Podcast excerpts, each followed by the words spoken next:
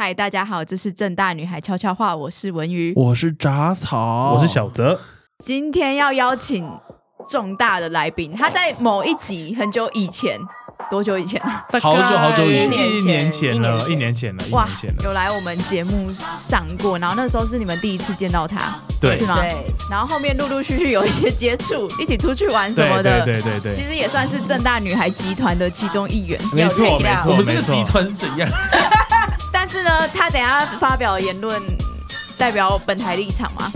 不可能现在就切割，你现在就切割，知道我很适合当政治人物，很会切割哎。不可能现在就切割吧？我们真的要聊的题目，的确是我们频道从所未见，对，从所未见从所。未蛮蛮。多频道会必聊这个的。对没错，我们要来谈大麻是否合法化。哎，等一下说不定可以聊到其中可以啊，一点。可以啊。我们其实就是对政治也不太熟悉啊，不太熟悉，对，我们是不太不太知道怎么。分析，就是嗯，总统大选啊，对，哎所以我们直对对接邀请专业的，反正我们现有资源嘛。对啊对对，我们就可以跟他聊聊，就哎要怎么看总统大对对对，选这件事情？我们完全我们对政治完全不懂，所以现在总统是马英九吗？所以这是谁要不了？你们准备被打。对啊王 基明跟柯柯建明。好，让我们欢迎这次的来宾阿金呐。阿阿金啊阿金啊大家好，我是阿金呐，我是前台湾基进 台中市太平区议员落选人阿金啊。林怡真是也，谢谢大家，大家好。大家好的，哎你好，大家好谢谢。前台湾经济，你现在在这个政党内吗？没有，我现在就是自工而已，自工。就我没有接党哦。职，我还是想要认真的把论文写完。确实 确实先写完再想下一步确实我记得那时候见到你，你就开始发狂发你的那个那个文宣品，对文宣啊那你现在见到人还会发吗？我你怎么知道会、根本有剩，这剩很多。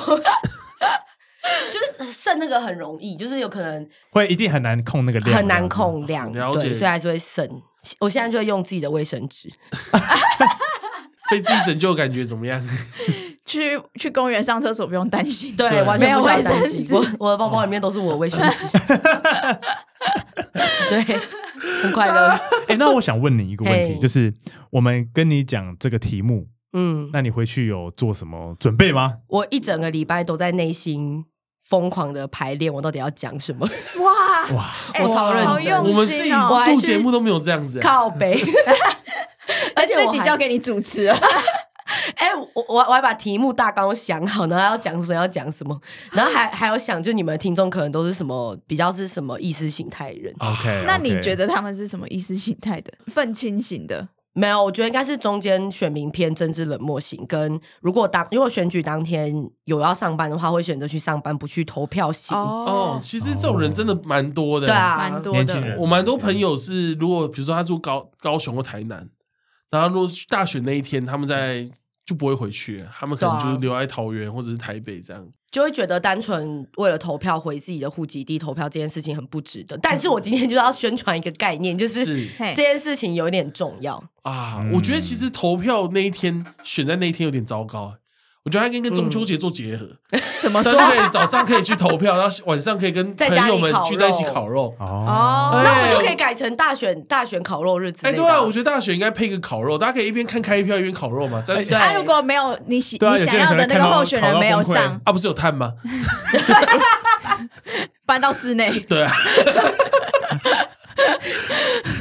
我觉得这想法不错诶，小泽你怎么想？好像不错，这样应该可以提升蛮高的投票率的。哎，对对对，毕竟中秋连假那阵子，大家真的是狂回，第一件事情可能就是还是要希望大家多回家投票这样子吗？呃，像我我那时候选的时候，我那一届二零二二年的地方选举的投票率其实不到百分之五十。啊不到百分之五十，对，啊，真的假的？所以所以以我这种年轻的或是比较打理念型的候选人，其实看那个投票率就知道我的选票应该不会好到哪里去。哦，就是做，其实做政治会看，就是会看选票嘛，看选票的落点跟历年的呃各区的嗯选票的分析。那投票率也会是一个蛮重要的参考指是标。是是，所以你看蔡英文之前那时候韩国瑜出来的时候，就是不是操作了一波芒果芒果芒果干啊，芒果干、芒啊，芒果干，芒果干。哎，哎这个字要讲出来有点困难，平常都打字。对对对 突然不会打字，突然不会讲，就是那时候也是他们他们在看内部民调的时候，就是那些政党他们会看内部民调，看知道说就是这次选举的科学就在于看那些民调的数字。科学家，对，就是你看，像你看现在媒体上也会一直公布各种民调，对对对那我有多少一直在关注？等下我先我先把投票率的事情讲完，就是呃，反正常年的观察就是年轻人的投票率一定是比较低的。确实是，这其实是一定的啊。就这是一定的，所以所以如果我们这我们这代的年轻人如果是有想要做一个表态，就我会觉得投票是一种一年一度的大型表态大会，而且你的那一票就是你你虽然只是投票，但其实你也在表达你的立场，就算、嗯就像就像我们投废票也是表达你的立场。对，但是我我大家也会说为什么不能投废票？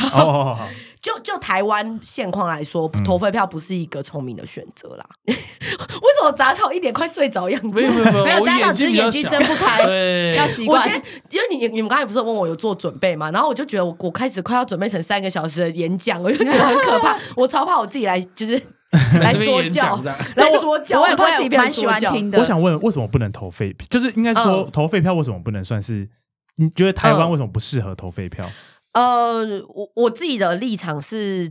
如果大家还知道希特勒这个人的话，希特勒嗯当初是就是靠自己的选举魅力跟他的论呃领袖魅力跟他的很强的论说，让他其实是当初用合法的民主，就是大家是用投票选出选出来，让就是投票这个意思，其实就是我们这些人民赋予这个人有统治我们的权利。嗯对所有在投票就是嗯这样，所以你投废票就等于是所以你他妈纳的税，你你你缴的健保钱，你平常使用这些公共服务，你已经不 care 这些不 care 这些政府怎么样帮你管理这些大众的事务了吗？就是当你投废票的时候，当然也会有一些、哦有有有有一些想法，尤其是可能就比如说，基金党很多人的支持者都是很早年的民进党支持者前辈，因为他们嗯就是以台独理念当做就是参与政治的热情跟初衷。嗯可是民进党现在已经首先就是把台独党纲删掉，就是从民进党党纲里面删除。嗯然后这几年也是一直在宣传，就是中华民国就是等于台湾，就是中华民国等于台湾，中华民国跟台湾要被绑在一起。中华民国台湾这样对中华民国台湾这个词，那这个词其实它也有很多危险的地方，嗯所以很多基金党支持者也是民进党早年就是好，反正就是我以前去。扫街的时候，在路上随便跟一个北北聊天，然后他就会说：“你怎样哇西民进党冲动东玩吗？”就是我是很早年的接遇到创党党，对，就他们都会说：“哦，我就是那个民进党党政上面很前面的人。”嗯可是我现在都支持激进党，我现在都、民进党我支持不下去，因为主要是就台独论述来说，嗯很对那些其实很多前辈是付出大量钱跟时间，嗯让民进党能够茁壮，变成现在的最大执政党。嗯可是在这执政八年，我们没有看到。当当当然，执政党一定有他的包袱，他是他嗯你变成执政执政党之后，你就是所有议题都要顾，就是他们要一定要做一种选票最大化的考量，对执政党的包袱。执政党一定必须这样做，你不能对顾此失彼啊。对，就像是杂草一直很想谈大麻合法化这件事情嘛，这这种东西就是不可能，不可能由大党来提出啦，不可能，大党不可能去提这种事情。掉票掉太快，一定一定是掉票的、啊，对啊所以一定是由绿党这种比较小的党去提出。是是是，对，所以我我也给大家投票建议，就是政党票给小党，政党票给非国民党、非民众党跟非民进党这三个党以外的选择。哦我会觉得这都会会是你呃很有效的投资啊，因为对小党来说，政党票是因为台湾的选制就是不利于小党啊，应该大家都知道，嗯。所以就是那些小党他们打出，比如说很得你心意的理念，可是他们要生存，他们要养人，他们要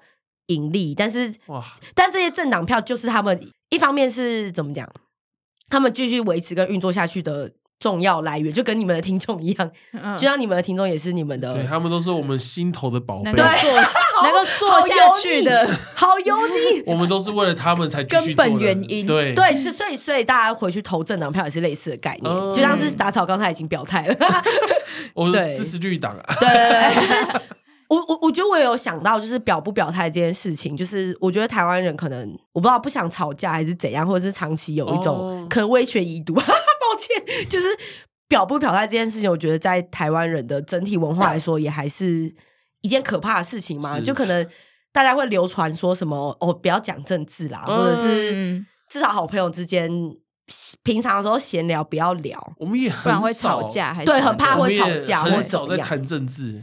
对，就我觉得，我觉得长，我我我是拉很远的时间走去看，我会觉得那个就是我要讲喽，国民党威权统治下的遗毒。哎，他先吸了一口气，然后急气了一下再讲这句话。小泽刚刚看了一下时间戳，没有这个不会剪掉，因为我也是这么想的啊。小泽可是激进党支持者呢。谢谢谢谢，政党票再麻烦你了，真的很感谢跟。张文宇是这次总统是谁出来选都不记得的那些 是吗？我其实连日期是前阵子才知道的，啊，我就是那个小白。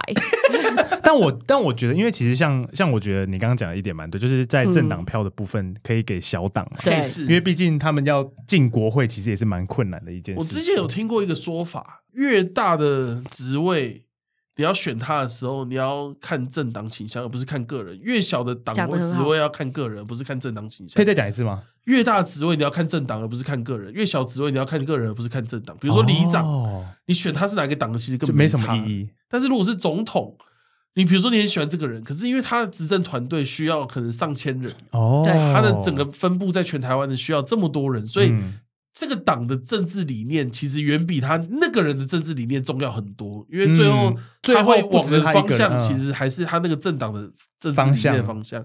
但是里长他的政治理念，比如说他支持台湾明天反攻大陆，但他也没办法去他最改变。他有办法带你们这个里一起坐飞机过去吗？他最多去清清水沟而已，对吧？哎、这个这个理这个这个观点其实非常好哎、这个观点，我觉得对啊，我听到的时候，我觉得，哎、这讲的蛮特别，蛮好的。嗯，对对对。可是如果像政党票，真的就应该投给你心中的就比如说想政党，因为我我我觉得像刚刚林医生有讲到一点，譬如说，因为执政党会有包袱嘛，就假设是一个一个光谱好了，执政党他一定是要顾到中间甚至浅蓝、浅绿、深绿的选票，所以他能做到的，他其实不能做到太冲突、极端他们太做极端。所以极端的东西就必须有，譬如说激进或是绿党这种小党去或者是新党啊，另外一边，就是去为他们创造这个空间。是的，对我之前我之前在研究激进党的时候，有忘记是谁有讲过这一段话。哦，对他们必须要激进党或者是绿党是为执政党创造一个往前的空间，是，让他不会输。而且就是这个光，谱好像也很难讲，因为我后来才发现，绿党其实在全世界各地都有绿党，是嗯绿党是一它个国际的政党，组织，嗯，那对现在德国的绿党就得票率就非常高。是哦，那我记得绿党，德国绿党也是在德国推，德国有把大麻合法化，是绿党推的。哦，所以对德国来讲，那样的政那样的理念其实一点都不激进，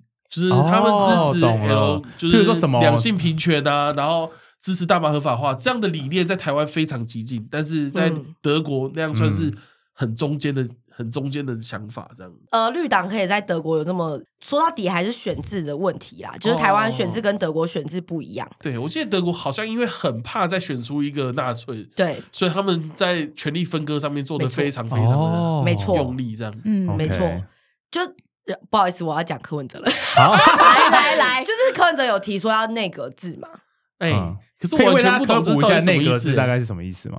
就是因为我刚才有先说台湾的选制就是不利于小党生存，是所以内阁制可能会是一个解决两大哦党政治垄断的一种解法之一。就是他一定要找小党来加入他的内阁，这样。呃，或者是说你让小党真的有一定的执政权，就比如说当一个小小的内政部长之类的一两个职位。可是嗯你看台湾的现况就是。假设呃，国会最大党或者因为总台湾的选制很怪，台湾选制是双手掌制嘛，就是总统可以直接任命大法官、行政院长，叭叭叭叭叭。这种这种权利确实是很腐败的，就是台湾，我我我在批评的是台湾的选制，可是可是我也要再度批评柯文哲的。柯文哲提的内阁制其实也在现行的状况内是不可行，就是有很多种其他的解方来解决台湾的这种总统垄断跟行政院长垄断问题。嗯，但是柯文哲提的内阁制其实也不是一个不是一个可行的做法，就是柯文哲提这个，就是让我觉得很好笑，就是就他常常自称自己是科学家或理性务实，但是那个这就是很不理性也很不务实。但是哎、我我也没有要得罪在座各位科粉，就是我觉得他讲这个出来，也有些人会批评说政治人物都在打高打高空或者是开空头支票，可是这必须是政治人物要做的事情，他本来就是要领导我们。全部的民众去往一个未来的方向走，嗯他一定会提一个未来十年或二十年的生活或是国家愿景的想象。是所以柯文哲提这个，确实是会打中一些选民的。哇他这个内那阁字是我对他那个要做内阁制，对啊他是为了他是他是要要讲对怎么做？是要比如说把绿党或时代力量什么拉进来嘛，还跟我干嘛之类的？然后为什？么台湾不适合这个？台湾的现状是，光修宪法就是一个不可能的门槛。对嗯大家应该知道修宪法的制度有这非常高超难的？小学还是对，比如说什么国中课本本就有讲，对公民公民不是说要怎么。回去要回去那个南京，你懂吗？他们那时候说真的要修，然后要回去南京，所以现在都是宪法增修条例。而且宪法那个也很难修，比如说之前要把它提成十八岁选举权，那个也过不了啊，对啊，哦，就是几乎不肯过。嗯，所以他是想要修宪，然后去调整这个内阁制吗。呃，就是理想的情况下，但是如果要修宪是长远做不的，到的，目前如果如果我们都要依法行政的话，我们的中华民国宪法的修宪的那个门槛很高，就是嗯。我没有背啦，反正就是二分之一立委同意，什么四分之三立委同意，叭叭叭，就是那个门槛都高到不可能。那我想问一个问题：假设他在就是真的单纯想问，就譬如说他在可能各个小党上面提的议题，一定有些人是没有关注，或是也没什么想法。你说他要真的要台独吗？他也没什么想法。哦，对啊，那他这样子，他要怎么去选择？假设他就从他就是一个政治小白，嗯然后他也没有去关关注小党的提出来的理念政策，嗯因为其实我相信一定很多人，一定有蛮大部分人是这样子。我觉得嗯七成到八成的人根本就没有在看对啊，选举公报选举，嗯不是选举公报上面，我们也都是拿它来做笑话，不是吗？你 还记得吗没有啊，有些是认真的啊。你看绿党他们就会写哦是是是，绿党那那就写个基金党他们就会写基金党就写很清楚基。金党，我记得之前基金党，我有一个国民党的支持者跟我说，基金党之前有一个那个选举的目标是要消灭国民党，啊我们现在一直都是这样啊。是吗？是吗？对啊真的我写上去选举公报，对不对？基金党的存在就是要消灭国对啊民党，，我那个国民党支持国民党朋友，他就跟我说：“干，这是什么政策啊 没如？”他说：“你不觉得这太夸张了吗？”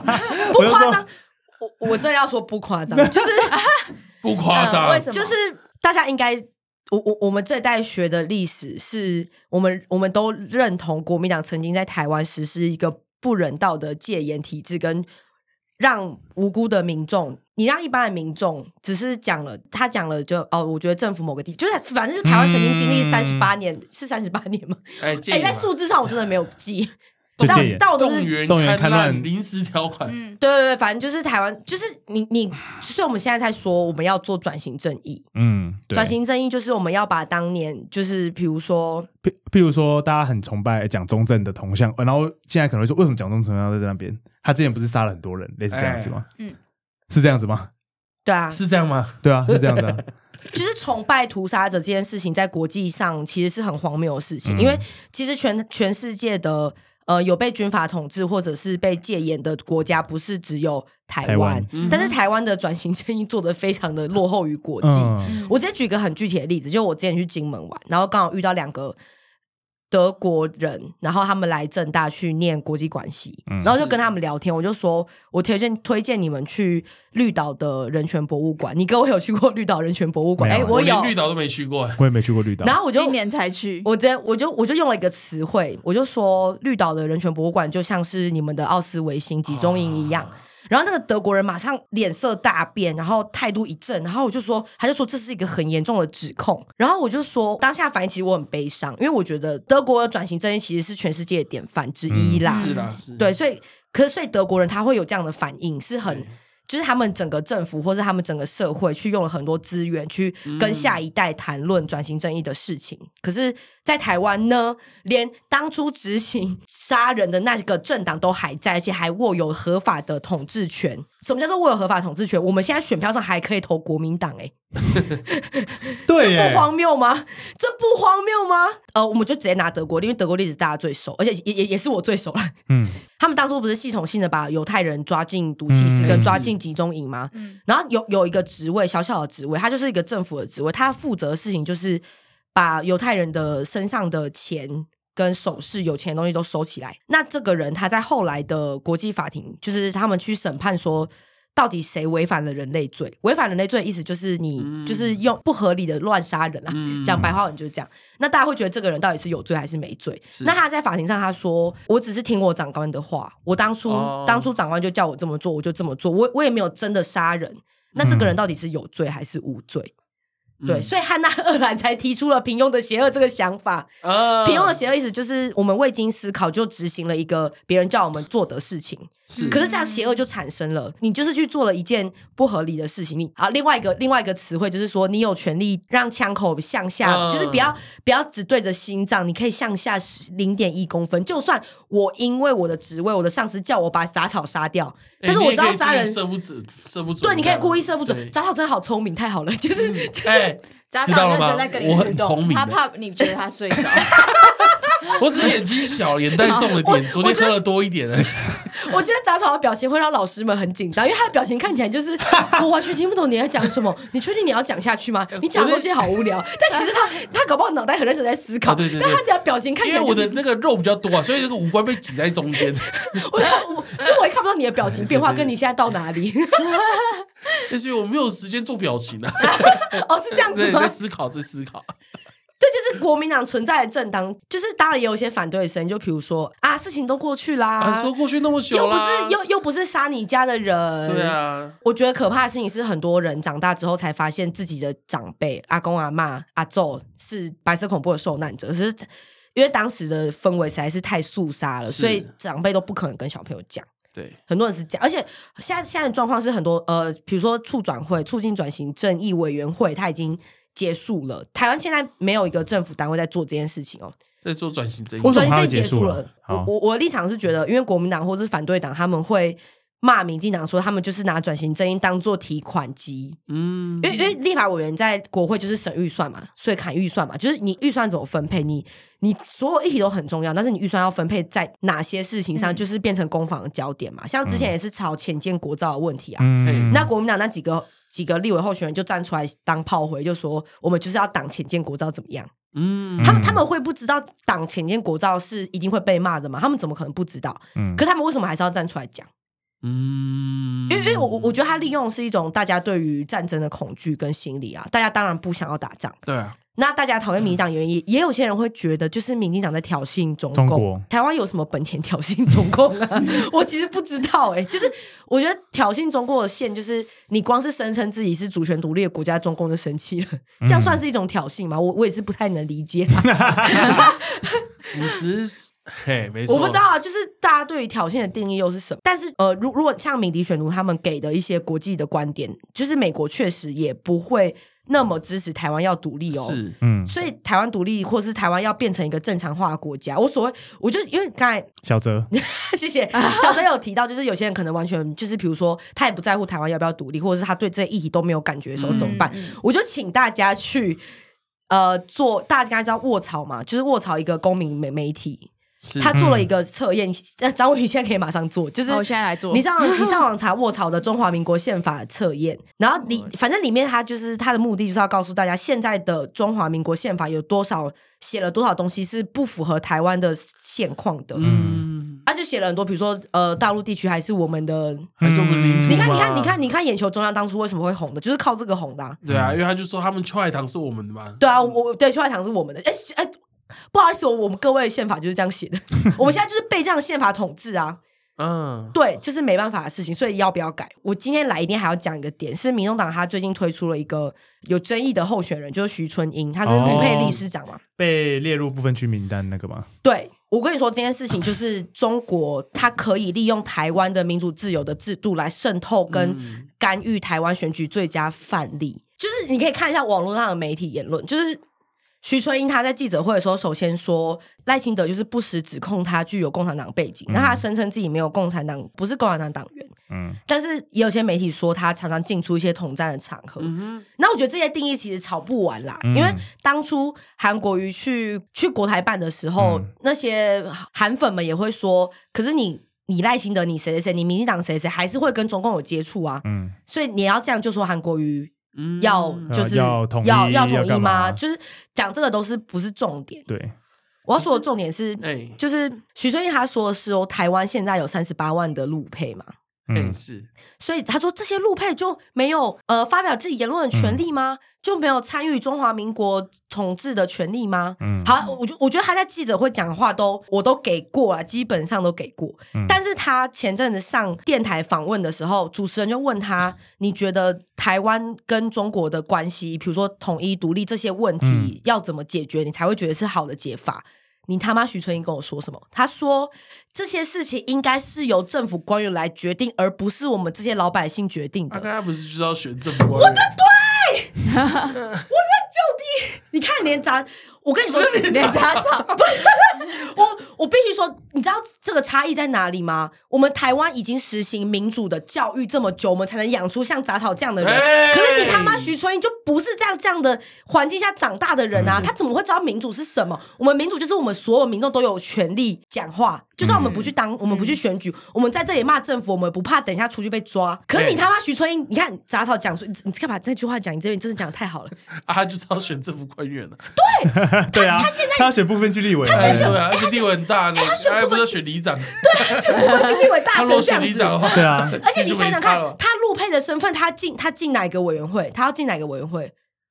外交国防。国防、内政外交、内政，你想想看，他要进什么委员会？不知道。对啊。可是可是他的身份这么所谓的特别，嗯，嗯，他不进外交国防吗？但是像这种之前不是有一部影片叫做《剑桥哎、分析影片》，我爱你，我准备要讲这件事情。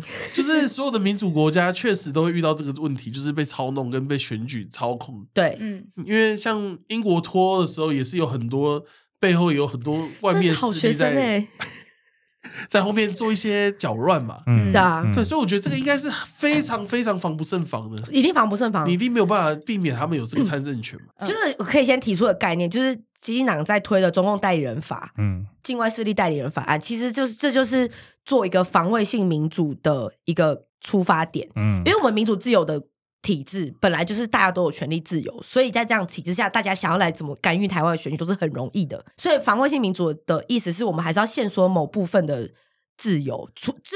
这个自由要被限缩，是因为这个自由要来破坏我们的嗯民主自由自由，有听得懂吗？有我听得就是防卫性民主的概念啦，嗯对。然后再来是、呃媒体素养跟判读的能力，呃，我自己目前的观察是觉得，我觉得很困难。嗯我也觉得难解太难了。我觉得不不，他不可能。解决，他只能做到的是，你可以看沈博阳铺嘛，他长期在做资讯站的是资资讯站研究的学者，他就有说，呃，因为政府早早年就是在呃疫情的时候，他们做的就是假信息澄清嘛，但他也有说假信息澄清是无来不及的，嗯。假讯息的制造速度太快了，嗯。来不及。嗯嗯嗯，我我觉得有有时候连我自己都会觉得，我自己也是被台独讯息操弄啊，怎么样？就 是就是他，所以就是回归到最一开始，就是张文云他传讯跟我说，我们尽量客观分析，就是其实其实客很难已经不可能客观了。我们现在人手一台手机，我们所见，你你要想，我们从小到大，我们待在什么样的环境，我们身边的人都是。谁，我们受到什么样的教育，教育也是被政府决定的、啊。嗯我我们今天会有这些 sense，你看我刚才同样提徐春英的观点嘛，那个反应就不一样啊，这个东西是不可能客观中立的、啊。嗯嗯，其实我之前有听过一些其呃呃，在有点像是讨论的营队吧，他们就说，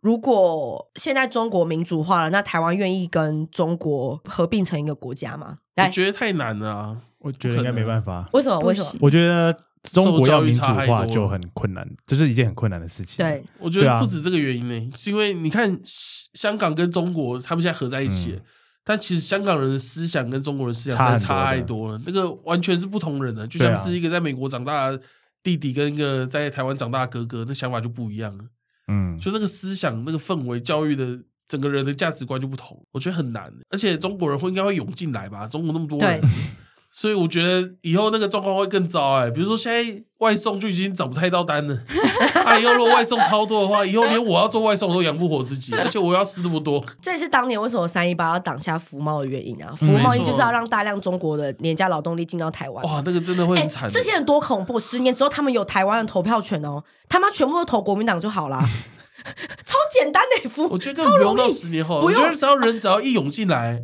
光工作就可以把我们压死。对嗯我觉得那个有点可怕。对，哎，不过我想问一个问题，这个有点插出这一切之外，没关。系。这就是你觉得独裁还好还是民主好？为什么会问这个问题呢？因为有两这个问题，是因为我之前看了一段历史，一个是新加坡，一个是南韩。嗯新加坡因为一个叫李光耀的人，嗯新加坡原本是马来西亚的一部分，他被嗯踢出去，在被踢出去的前期，新加坡超穷，嗯他穷到他连自己的水都没有，到现在也是这样，他没有自己的水库，他水都要跟马来西亚买。嗯嗯然后新加坡被踢出去之后呢，李光耀执行了一连串政策，也是因为他是独裁者，所以他非常好推动这些政策。到现在，新加坡是全世界人均收入最高的地方之一，而且它是世界最除了纽约、伦敦以外，第三大金融中心就是新加坡。新加坡只有一个台北市这么大，这就是新加坡。然后另外一个就是韩国的汉江奇迹，在韩战打的时候打到剩釜山嘛，嗯其他地方都变废墟。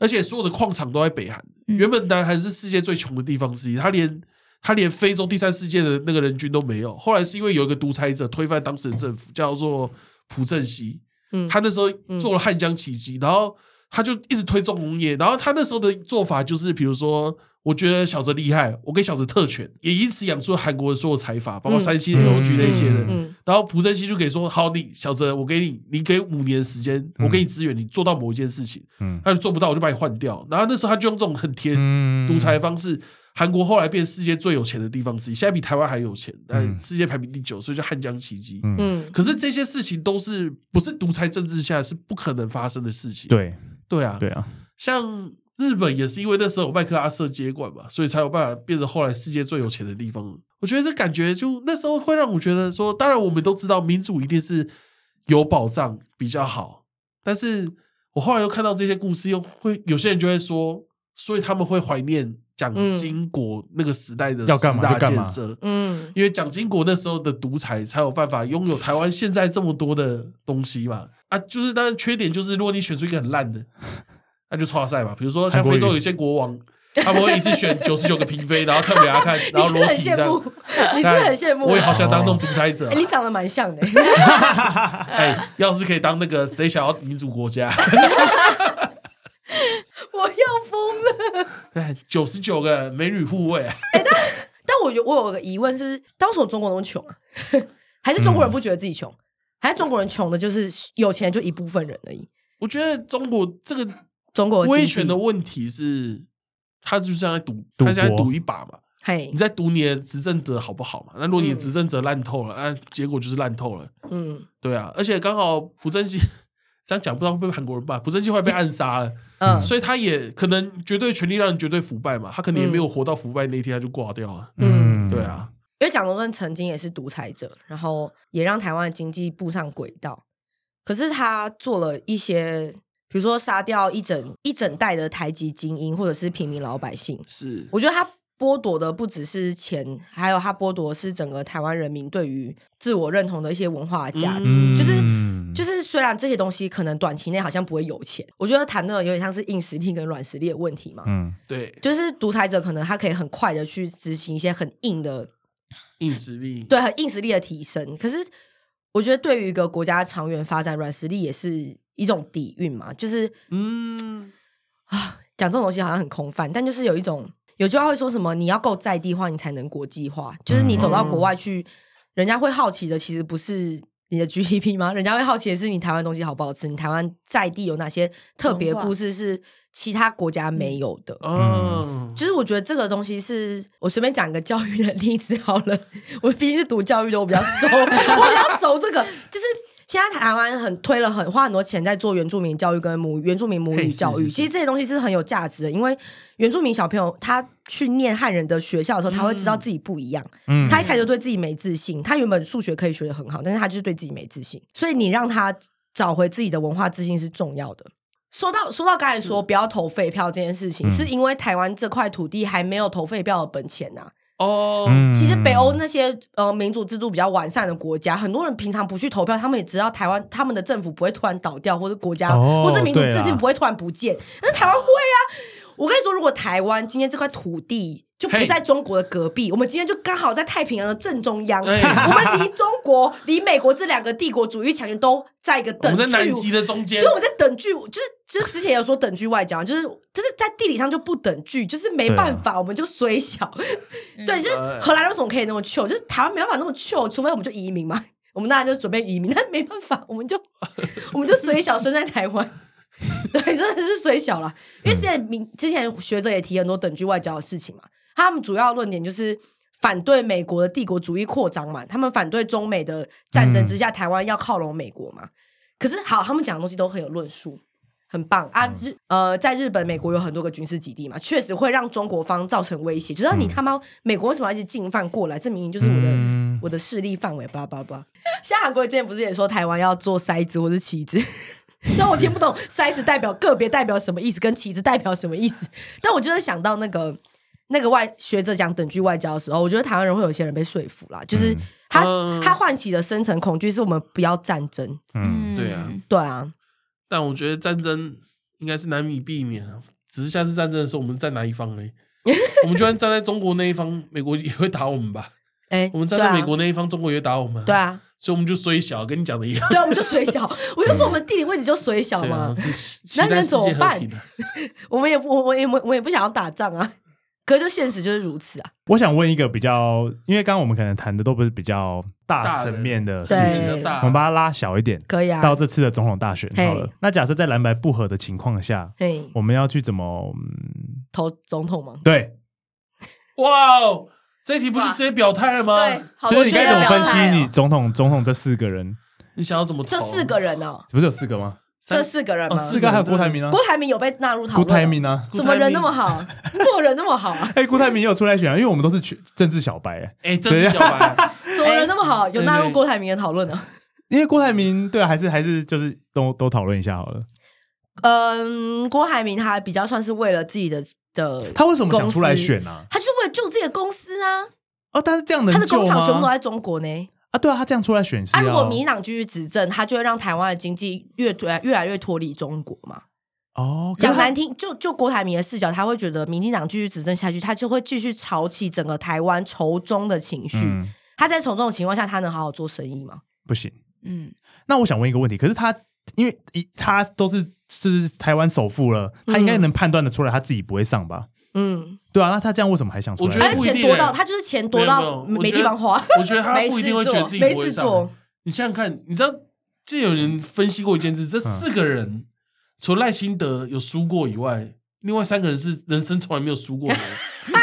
郭台铭的人生没有输过，讲的蛮他好的。过去的人生一定有遇到那一种，现在该怎么办？明天出不来就要负债一千亿，可是我要挺过去，就他真的他妈不知道为什么就挺过去 了。而且而且他哦他红海可以这么大，那中间经过波波折折，一定不是你跟我可以做到的。我们连频道都经营成这样，他可是把红海经营成那样的人呢。而且我刚刚仔细想一下，我觉得这次也的确是他最有可能上的一次了。对啊，对，但在过去他的从政经验、从商经验中，这种事情应该他去拼了吧？他就跟赌神一样啊，赌啊神不是说什么如果有什么三支的话，如果还有 S 两队人不赌的话，就等于是白痴，不要就赌啊。你看柯文哲也没有输过，侯友谊人生也没有输过，所以他们一定都相信自己可以哪个地方突然间砰逆转这样。我觉得应该有可能，他们是这样想。不是，其实现在不是没有可能欸现在离选举还有六十天吗？对，每每天会炒什么新闻出来，其实大家是不知道。，对对，他们当然嗯各大阵营每天会丢出不一样的议题，看能不能发酵嘛。可是哪个东西没发，哪个东西会发酵，不是大家可以预测的，是是，就看明天谁新闻又要爆出来。嗯嗯，呃，一个一个讲嘛，郭台铭，下一个是谁？啊，你想讲谁？先讲侯友谊好，好侯友谊好刺激的留到最我后讲。我其实我其实有。我其实有很认真去问各种泛蓝的支持者，就是为什么侯友谊支持不下去？为什么？对啊，因为其实那时候我也很困惑。那时候二零二二年的时候，我看到他新北市一百多万票，干超稳的、欸，对啊，那个没有再跟你好小的呢。对啊没有跟你简单，没有跟你五四三呢，对啊，他那个就是新北王哎，挟持着那个一百多万的民意支持，说要来选总统。那时候我们不都觉得说，干侯友谊应该稳？对啊，，那时候他觉得说，对啊，为什么反而到后面上一次？的时候，侯友谊跟韩国瑜所有人都挺，大大家都说一定要让韩国瑜出来，因为侯友谊出来一定一定死，因对侯友谊太强了。对对对，为什么现在反而侯友谊会变成好像大家没有这么觉得他就是这么猛？我有问过一些人，然后你要看这种很正统纯血的外省国民党支持者，他们会他们会说，也不是说他们会说，就他们的内心会觉得侯友谊不是一个纯血纯血，国民党啊，对他不是一个外省纯血正统，他不是像马英九或是蒋啊，蒋还有什么蒋蒋经国。不是那个那个现在的现在的台北市蒋长，万蒋万安哦，蒋万安真的很纯哎，对，就是他那个纯纯度不够啦。嗯，哦，有些人会比较觉得纯度不够。土啦，本土派的对，啊，他是比较本土，他就台湾人嘛，对啊，血王子啊，啊可怜呐，他可怜呐、真是可怜那还有一部分是有些人就是不看好他，就是我觉得侯友谊他在领袖魅力上也不如好像没有那么那么那么他真的没什么领袖魅力啦。对啊对啊。你你要跟韩国瑜比的话，看韩国瑜讲韩国瑜话太强了，韩国瑜真的太强，就是所有喜剧演员都要向韩国瑜看齐。他讲话真的太好笑了，韩国瑜就是 他讲话五分钟都是 punch line，真是韩国瑜就是你身太边一定要有的那个好朋友，你回家，你过年回家很好笑的那个阿贝就是韩国瑜你，身边最好笑那个阿贝，对啊，他其实做什么都会成功哎，他只要不要选总统，他做什么都会成功。我跟你讲，他他没有选想他小修罗路，他没有先选高雄市长总统就是他的了，绝对对。绝对哦，而且他如果不要去选总统，现在高雄市长也还是他的。对。真的哎，他怎么把韩国瑜真的太强了他怎么把一手好牌打成这样？大家就先就没办法，可是可是可是你知道现在国民党支持者的态势也会是看韩国瑜支持谁，他们就决定要支持谁。对啊，韩粉还是有很大的韩力量的韩国瑜依然是要让像神主牌一样要抬出来。但韩国瑜对啊如果韩国瑜如果不要去选政治，他开个直播，他这不是要开饮料店吗应该？赚他开饮料店一定赚爆哦，一定赚搞不好那个饮料店可以干掉红海，你知道吗？我要发那如果开个韩国语饮料店，你会去买吧，小泽？我会去买啊，不只会买，还投资他股票吧？真的欸十十张之类。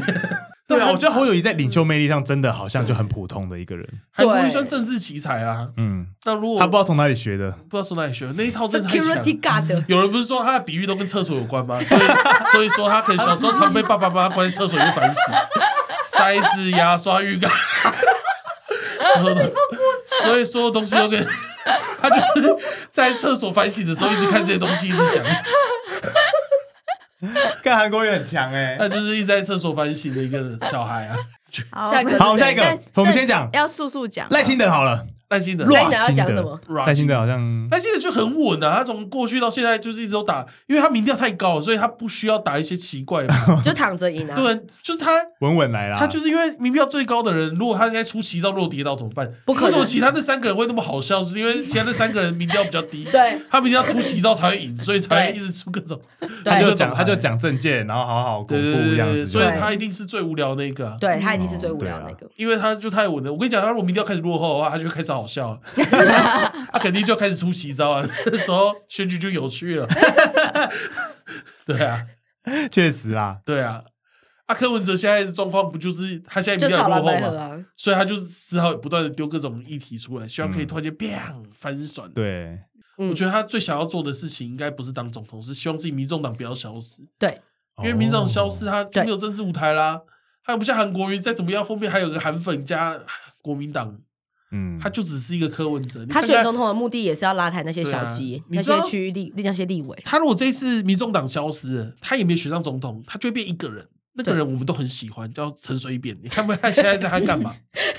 每天在发粉，每天都在发文。发发发那个超现实主义的那个对啊，他前阵子还有邀请我加入他，陈水扁前阵子还有按邀请我加入他的社团呢，我还不敢按加入，我想说以后去中国玩会有麻烦。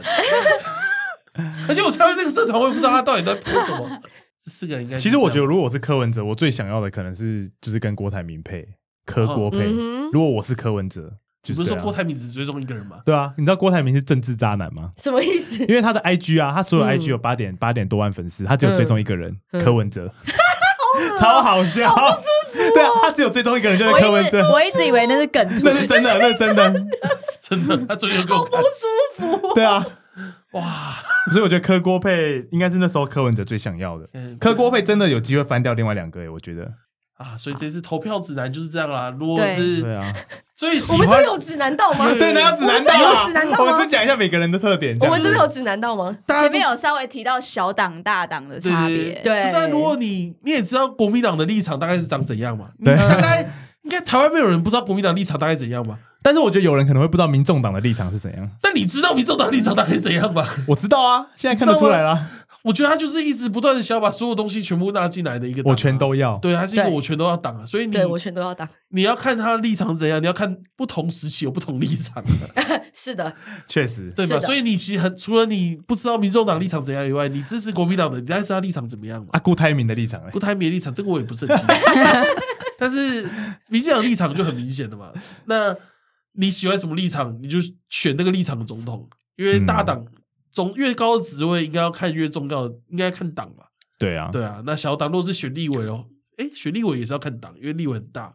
对啊，就是基本上立法院，就是你一个党一定要可以组一个党团，你的投票的时候才会有影响力，你知道吗？哎，对对对对对，就是相对多数。那选选里长就没关系，里长就算他是新党的，你也可以投他，没关系。他只要那个他很勤劳的做事那个路平灯那亮水沟亮水沟通对对对水沟通就好了。他自己就是什么水电工出身，他自己一个人会爬上去修路灯。这样还蛮有用的。对，啊，那里长不就他他意识形态什么都没关系。嗯，嗯，哎，那我们最后要请 请我们的阿金娜来推荐推荐推荐推荐什么？推荐我们党吗？可以啊，都可以啊，都可以都可以。就是台湾激进这个党嘞，就是立志于要让立志于台独跟转型正义。那那就如果大家也认同这个党的话呢，政党票也可以投激进一票。谢谢大家，把激进送进国会里面，让最本土的声音可以代表你进入国会，守护台湾最珍贵的民主自由。哇哦，好，谢谢，谢谢阿金的推荐，谢谢阿金的推荐。谢谢谢你们邀请，听了一整集的干货，最后推这个，最后推这个。好了，那如果喜欢我们这一集的话，欢迎到我们 Apple Podcast 跟 Spotify Podcast 帮我们按五星好评，然后并且留言给我们。好，谢谢谢。另外呢，也欢迎大家小额抖内我们，让我们活得下去。是的。最后，谢谢阿金娜今天的分享，没错，谢谢还有想任何想对我们讲的，或者是骂阿金娜，都可以五尽量讲星好评在下面，然后再骂他。对五星好评我们，才会念出来。对。对 对没有，对对啊，我们是中立选民，哎，我是小白啊。啊，好啦，小白们那就这样子啊。说再见了，拜拜。好拜拜。拜拜。